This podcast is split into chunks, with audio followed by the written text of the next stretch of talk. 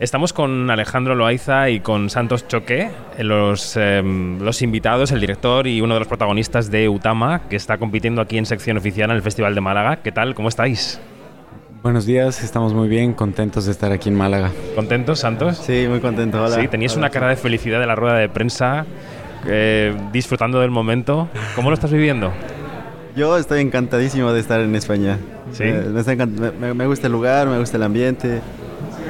Estás encantado, ¿no? Sí. Em, Alejandro, es tu primera película, una película que salió victoriosa en Sundance, con el Gran Premio del Jurado, que ahora está compitiendo en el Festival de Málaga. Em, ¿Esperabas esta avalancha de reconocimientos por una película que en el fondo cuenta una historia muy íntima que nos conecta con lo universal? No, de esperarlo, eh, uno siempre tiene la esperanza, la ilusión de que, de que suceda, pero creo que eh, es mejor no, justamente no hacerse mucha ilusión, como que hacer la película por la película, eh, tendrá ya su camino, tendrá su propio resultado. Lo más importante es más bien compartirla con el, con el público. Si uno llega a alcanzar a, tocar un par de vidas, ya es éxito suficiente. Entonces, obviamente, cuando vienen los premios, uno se siente más contento, más alegre, se- motivado, pero creo que la razón principal por la que uno hace cine es justamente para conectar con un par de personas y cambi- poder cambiarles la vida, tener, que tengan una referencia cultural, que tengan una película que la puedan poner entre sus favoritas.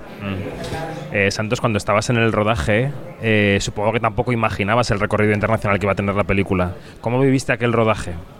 Ah, sí, cuando estábamos rodando yo le preguntaba, ¿cuándo se va a estrenar en el país? yo me imaginaba, francamente, no me había imaginado viajar a España por la peli. ¿Cómo te llegó la, la- la propuesta del personaje? ¿Cómo lo recibiste?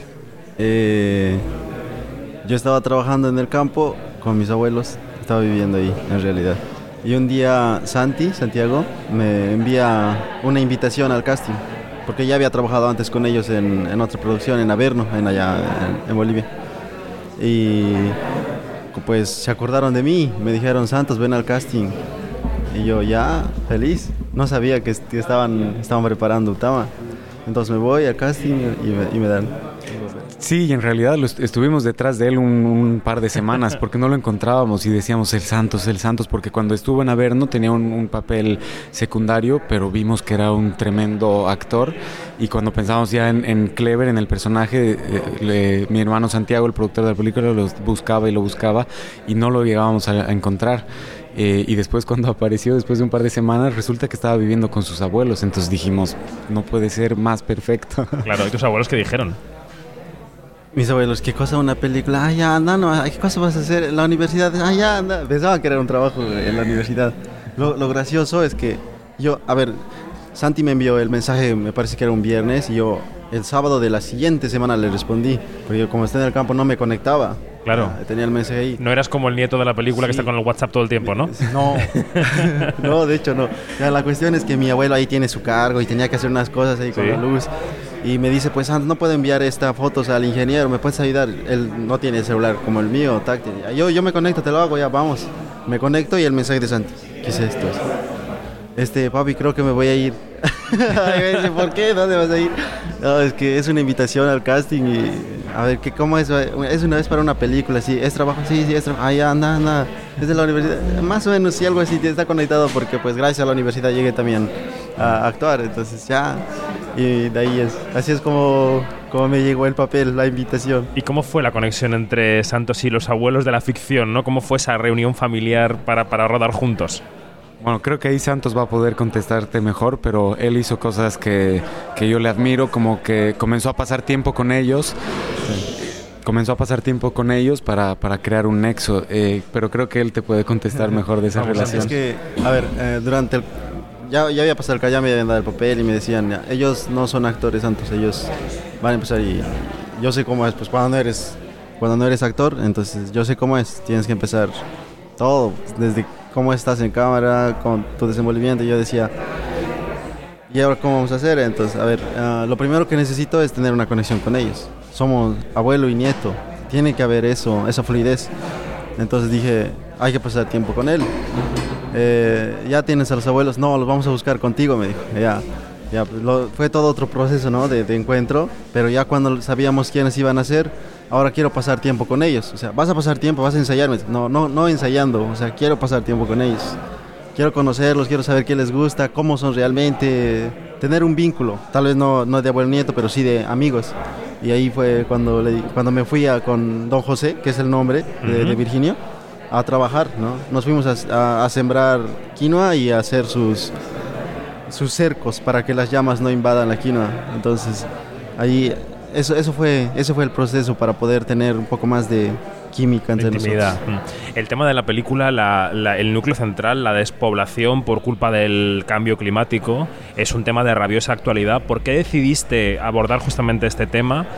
¿Y dónde rodaste? Y si en esa zona en la que rodaste eh, existe realmente este problema, ¿no? Sí, la zona donde rodamos es en el departamento de Potosí, eh, que tiene una relación con, con España durante la colonia.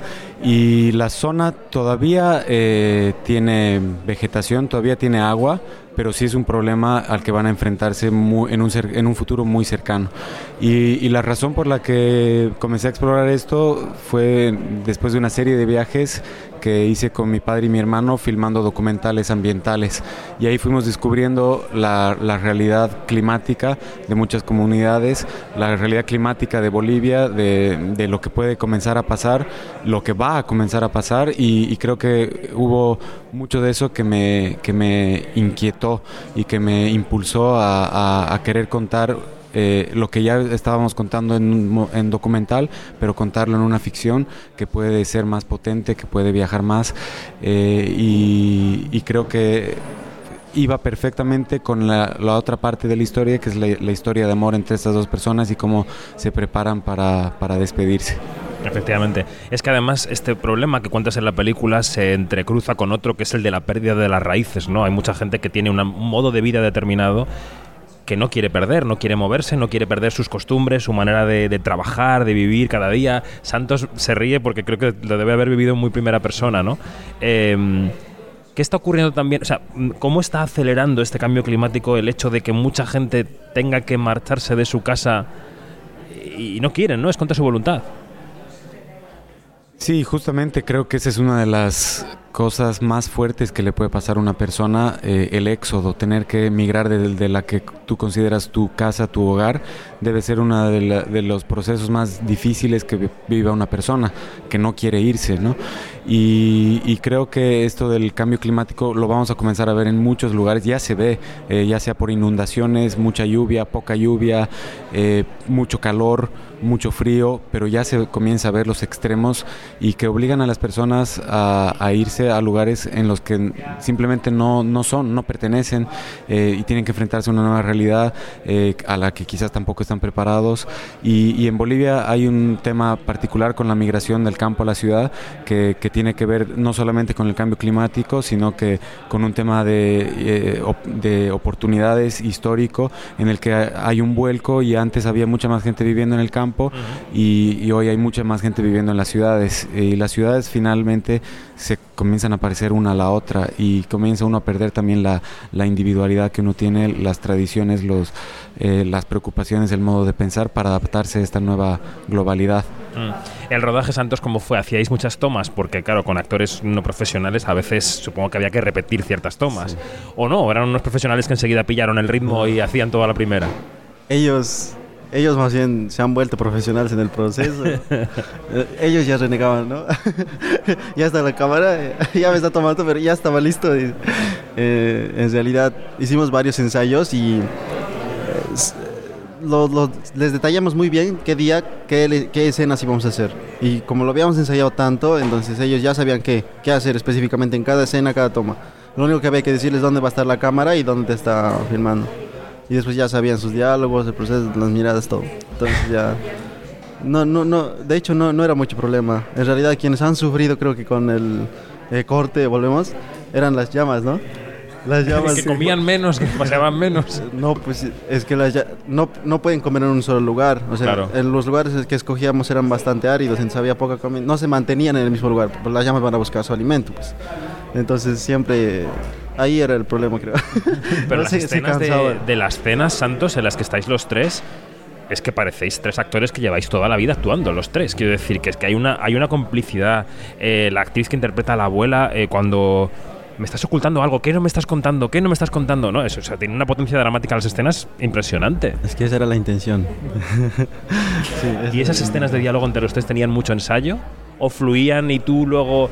Es decir, ¿se, salían del guion o, y tú cogías partes que no estaban en el guion previstas? ¿O había mucho ensayo sobre guion siempre? Era ensayo sobre el guion, más bien como que fue muy fiel al guion. Yo en, en un inicio quería que ellos también le pongan más, más De su eh, parte. de su parte, pero ellos se aprendieron el guion a rajatabla, lo tenían perfectamente ensayado diálogo por diálogo y obviamente antes sí consensuamos cosas, ¿no? Como que, ¿cómo lo dirías tú? Entonces fuimos reformulando el guion, pero Durante a la hora de la hora, durante los ensayos. Durante ¿no? el- eso pasó durante el ensayo, pero ya en rodaje ya no, ya no pasaba, es porque ellos ya sabían de memoria.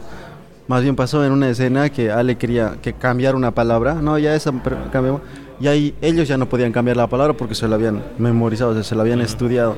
Ya no habían, de hecho no había muchos cambios de los diálogos. Y ya para acabar os quería preguntar qué creéis que significa para el cine en Bolivia que esta película esté paseando por el mundo de la manera en la que está paseando, ¿no? ¿Qué significa para poner de relieve no solo eh, para poner Bolivia en las pantallas, sino en la propia industria del cine boliviano? ¿Qué, qué, qué significa?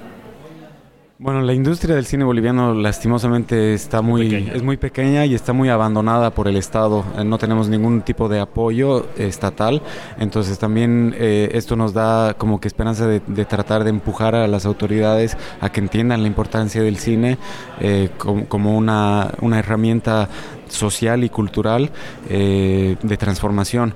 Entonces hay un poco de eso y obviamente también el poder compartirla con el público y que comiencen a dialogar sobre temas que, que consideramos que son urgentes para, para la sociedad eh, en la que vivimos también puede ser muy interesante e importante. Desde luego. Pues eh, Santos, Alejandro, gracias por venir con, a este set de Onda Cero. Suerte con la película, con todo lo que os queda y a disfrutar de Málaga, ¿eh? Muchas gracias, gracias por la queda. entrevista. Muchas gracias. Gracias. Hasta luego. Hasta luego.